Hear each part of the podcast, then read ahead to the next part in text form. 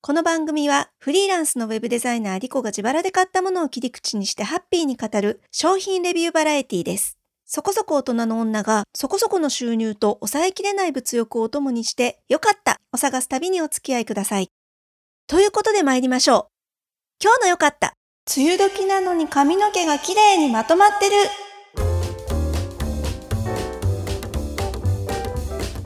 え前回は本を書いてるっていうお話をしましたけれども、えーね、その後何に追われてきたかと言いますと 今はですねとある映像制作に関わってまして、まあ、映像制作っていうとちょっと違うのかな。私が出演する、まあ、講師として出演する、えっと、講座の映像ですね。これの制作案件っていうのが進んでおりまして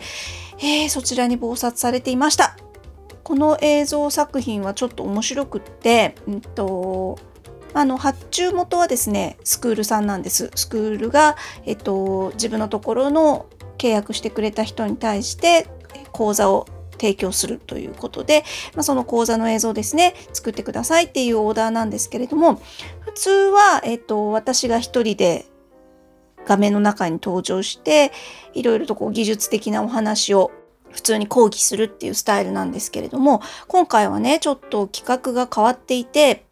NHK の教育テレビでほにゃらら講座みたいなのあるじゃないですか。であれって結構豪華なタレントさんとか出てるんですよね。でタレントさんがえっと何でしょうちょっとしたこうドラマみたいなのをやってで何かしら失敗とかなんか気づきみたいなのがあり、で、先生が現れて、今のドラマを振り返りながら何かこう解説するみたいな、そんな展開の番組って多分皆さんもご存知だと思うんですけど、あれをやろうっていうことになったんですよ。で、プロの役者さん2人にお願いしまして、ドラマパート、取り、で、それを受けて私が講師として現れて、まあ、講座パートを組み合わせてというような感じで見てる人が楽しめるようなちょっとエンタメ感の強い作品にしようということになったんですね。で、えっ、ー、と、一応教えなきゃいけない内容っていうのは私が考えることになっているので結局ドラマパートは、えーと、台本みたいなものがあるんですけどそれは私はもちろん書かないですがただどういうお話にしてほしいっていうのはこちらで考えないといけないんですよ。あらすじを考えて、まあ、それを台本にするのはまた別の方ということになるんですけれども、まあ、そんな感じでですね、えー、講義パートは当然私の担当ですしドラマパートの方も私がある程度監修するみたいな形で、まあ、そんなんで、えっと、仕事も、ま、単純に倍っていうわけでもないですけれどもやらなきゃいけないことが多くって忙殺されてたっていう感じですね。で先週の土日今、えっと、これ収録してるのが7月10日なんですけれども、えー、土曜日です。ちょうど1週間前の土日、3日4日ですね、7月3日4日に、えっ、ー、と、まあ、1回目の収録っていうのをやってきました。で、このご時世なので、と事前のリハーサルみたいなのも全部オンラインだったんですよ。なので、えー、現場で初めて今回ドラマパートに出てくれる役者さん2人にお会いしまして、えっと、まあ、若い30前後の声優の事務所ですね。に所属してらっしゃる俳優さん2人で、えっ、と、はじめましてっていうところから始まり、で、普段だとね、私、講師一人しか登場しない作品の場合には、えっと、メイクとかも全部自分でやんなきゃいけないんですけれども、さすが、あの、事務所がですね、えー、メイクさん手配してくださっていて、で、当然、役者さん二人のメイクをしに来てらっしゃる方なんですけど、講師の分もあのやってくださるということでおまけでやってくださるっていうことで久しぶりにプロの、えー、メイクさんに顔を作ってもらってというような感じで、まあ、やっぱりね見た目お任せできるプロがいると本当安心ですね自分で全部やんなきゃいけないって思うともう本当メイク道具持ってくだけでもめんどくさいんですけれどもちゃんとあの常にテカってないかっていうのをチェックしてくださったりネックレスが曲がってたら直してくださったりっていうことで細かいケアをしていただけですっごい安心感を持ちながらもう私はその見た目に関しては全部忘れていいっていうことで気が楽でしたね。まあ、とはいえですねあんまりその何にもしないまま当日に臨むっていうのも申し訳ないので、えー、収録の3日ぐらい前でしょうか美容院に行って髪の毛整えたりもしましたでねえっ、ー、と今日ご紹介する商品にもこの辺から関連していくんですけれども、えっとね、美容院を10年ぶりぐらいに変えました。これまでずっと家からかなり近いお店に通ってたんですけれども、えーとまあ、そこのオーナーさんに切っていただいてたんですがオーナーさんがね、えーと、いろいろ思うところがあってもう切らないハサミを置いちゃったんですよ。でそれまで、えっと、副店長だった方が店長に昇格してでオーナーさんはもう現場には立たず美容院のサロンの経営に回るっていうことになってしまってしばらくはね、えーとまあ、その同じお店のスタイリストさん別の方に切っていただいてたんですけれどもやっぱり私そのオーナーさんに切ってもらうのが好きで通ってたんだなっていうことに気づいてしまいましてでまあ今回そういった撮影の仕事もあるということで思い切ってね変えてみたんです。この人良さそうだなっていうスタイリストさんにお願いしまして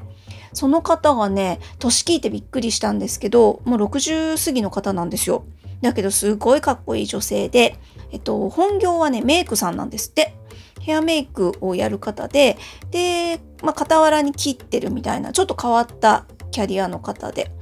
なので、まあ、今回まさにね、うってつけでいろいろ相談に乗っていただいたりもしつつ切ってもらったんだけど、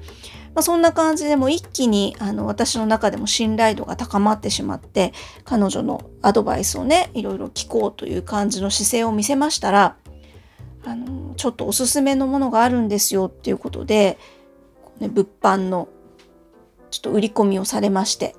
でも多分彼女もこいつはあの興味があるだろうっていうことで多分紹介してくださったと思うのでもうね早速私も乗っかっちゃいまして買ってきてで使ってみてるグッズがとってもいいので、まだね、使い始めて本当に2週間ぐらいかな？全然短いんですけれども、早速良かった探しで皆さんにちょっとね、お知らせしたいなと思ってます。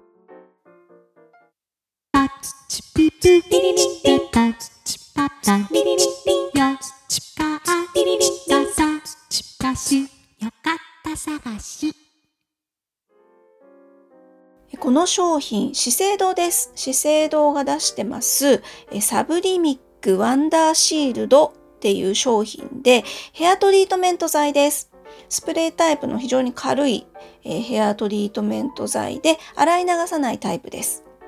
で使い方としましては、えー、髪を洗った後ですね、ドライヤーで乾かす前にプシュプシュとプッシュしてくださいというふうに書かれてます。で、美容師さんからも実際そのように使い方教わってるんですけれども、えっとね、資生堂のこの商品ページ見ますと、ミドルロングヘアっていうのかな、肩より5センチ、10センチぐらい下の人は20プッシュっていう風に書いてあるんですけど、私ショートなので、私の長さだったら4プッシュぐらいですね。なので、えー、長さによって全然使う量変わります。比較的のお値段高いんですよ。125ml で4180円。楽天とかで探すともうちょっと安いのもありますが、でもまあ4000円前後ぐらいかかってしまうので、確かにね、20プッシュちょっときついかなっていう気はします。